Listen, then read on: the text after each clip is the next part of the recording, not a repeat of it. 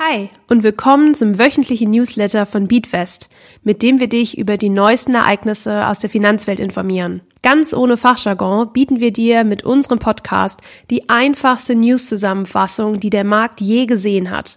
Unsere Beatwest App ist nun im Apple App Store erhältlich.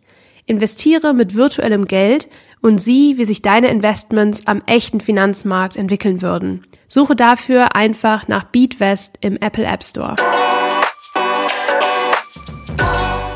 Hi, ich bin Lisa von Beatwest und wir schauen uns jetzt gemeinsam an, warum sich die Lage für Immobilienunternehmen zuspitzt. Erst vor kurzem gab die Adler Group, ein Immobilienunternehmen aus Luxemburg, bekannt, dass sie für das Jahr 2022 einen Verlust von 1,7 Milliarden Euro gemacht haben. Eine Vielzahl von Immobilienunternehmen in Deutschland ist pleite gegangen oder steht kurz vor der Geschäftsaufgabe. Die Lage ist brenzlicher als noch vor ein paar Monaten.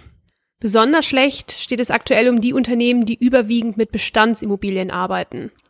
Mit Bestandsimmobilien ist einfach gemeint, dass es die Immobilie schon gibt und diese nicht erst neu gebaut werden muss.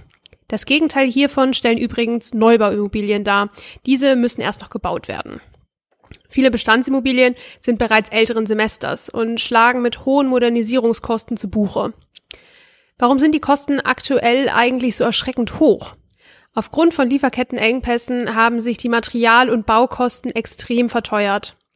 Erschwerend kommt hinzu, dass die Zinsen ebenfalls in die Höhe geschossen sind. Es ist also für die Immobilienunternehmen unter keinen Umständen ein leichtes, das nötige Geld aufzutreiben, um die Immobilien weiterhin in einem guten Zustand zu halten.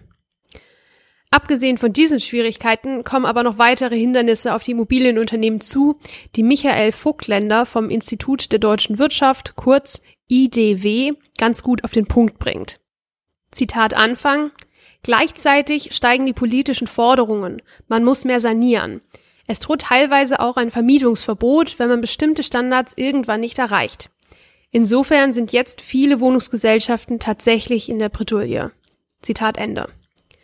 Betroffen von diesem Problem sind aber keinesfalls nur kleine Immobilienunternehmen, denn auch die ganz großen leiden. Vorneweg Vonovia. Vonovia ist das größte Wohnungsunternehmen in Deutschland, das seine Wurzeln ursprünglich im sozialen Wohnungsbau hat.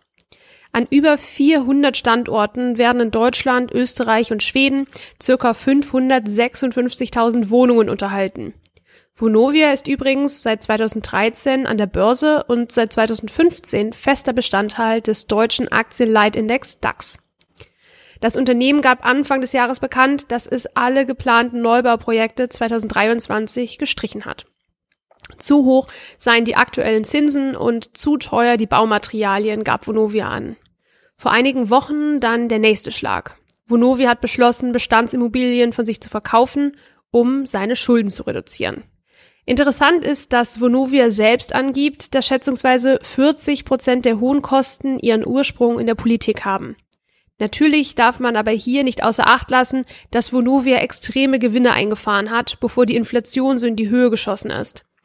Der Immobilienriese steht übrigens seit Jahren in der Kritik und Stimmen, die eine Enteignung und Verstaatlichung fordern, werden immer lauter. In Berlin gab es hierzu bereits einen Volksentscheid, in dem sich 59 Prozent der WählerInnen dafür aussprachen. Wir halten dich in jedem Fall über neue Informationen zu dem Fall auf dem Laufenden.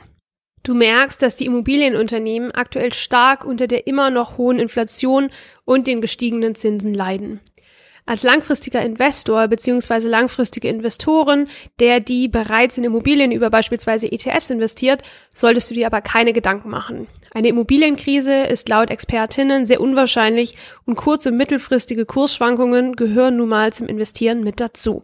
Das kennst du bereits von anderen Anlageklassen wie beispielsweise Gold. Kommen wir nun zu unserem Themenmonat Steuern. Diese Woche schauen wir uns den Freistellungsauftrag und den Steuerfreibetrag an. An vielen Steuerzahlungen kommst du nicht vorbei. Du musst sie einfach tätigen. Wenn du beispielsweise im Supermarkt einkaufen gehst, dann wird bei deinen Einkäufen automatisch die Mehrwertsteuer hinzugefügt. Beim Investieren ist das ähnlich. Der deutsche Staat schenkt uns jedoch einen sogenannten Steuerfreibetrag für unsere erzielten Investitionsgewinne, auf welche wir keine Steuern zahlen müssen. Der aktuelle Steuerfreibetrag auf Kapitalerträge umfasst 1000 Euro pro Person und 2000 Euro für Ehepaare. Du darfst also als alleinstehende Person Gewinne in Höhe von bis zu 1000 Euro steuerfrei durch deine Investments erwirtschaften. Du musst nur Steuern auf deine Investitionen zahlen, die du auch mit Gewinn verkaufst. Wenn du deine Investments langfristig hältst, musst du auch keine Steuern zahlen. Das Geld, zu dem du deine Investitionen anfänglich gekauft hast, bekommst du auch einfach zurück. Nehmen wir also einfach an, du kaufst für 100 Euro Anteile am MSCI World und verkaufst diese zwei Jahre später für 120 Euro. Die anfänglichen 100 Euro bekommst du einfach wieder zurück. Lediglich auf die 20 Euro musst du Steuern zahlen. Wie sieht das jetzt aber mit Dividenden und Ausschüttungen aus und was ist jetzt eigentlich genau der Freistellungsauftrag? Das und viel mehr erfährst du bei uns in der BeatWest App. Der Inhalt dieses Podcasts sind ausschließlich der allgemeinen Informationen. Diese Informationen können und sollen eine individuelle Beratung durch hierfür qualifizierte Personen nicht ersetzen. Die hier angegebenen Informationen stellen keine Anlageberatung und keine Kaufempfehlung dar.